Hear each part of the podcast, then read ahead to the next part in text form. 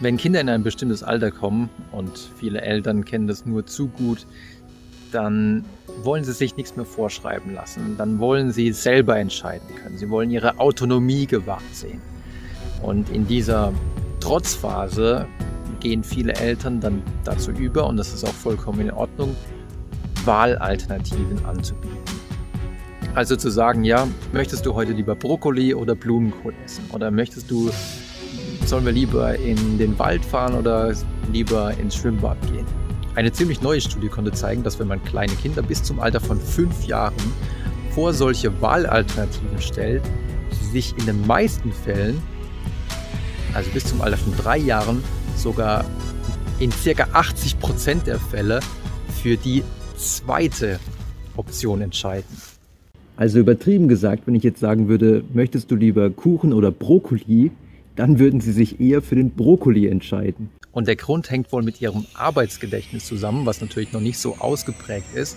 Das heißt, sie sind so sehr mit dem Dechiffrieren dessen beschäftigt, was man gerade zu ihnen gesagt hat, dass sie quasi die erste Alternative, nämlich den äh, Kuchen, schon wieder vergessen haben. Und je älter sie werden, das bestätigt auch die Hypothese der Forscher, dass es wirklich mit der Reifung des Arbeitsgedächtnisses dann abnimmt, weil je älter man wird, desto besser wird es natürlich. Je älter sie werden, desto mehr nimmt dieser Effekt ab.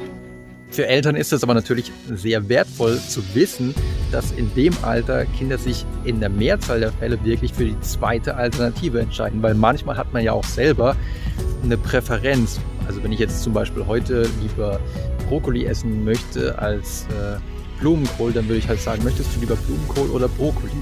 Oder wenn ich lieber selber in den Wald gehen wollen würde, würde ich halt sagen, äh, möchtest du lieber ins Schwimmbad oder, oder sollen wir lieber in den Wald gehen? Jetzt könnte man natürlich sagen, aber ist es nicht ein bisschen fies, wenn Eltern das machen? Einfach das Kind dahin lotsen zu dem, was sie möchten. Ich persönlich würde es jetzt nicht als so schlimm empfinden, weil man macht ja sowieso schon so viel für die Kinder. Und manchmal ist es auch sehr förderlich, einfach mal Sachen zu machen, auf die man selber Lust hat. Wenn man also dann mit dem Kind im Spalt ist und man selber mehr Spaß hat, dann ist es auch wahrscheinlich, dass der Funke auf das Kind überspringen kann.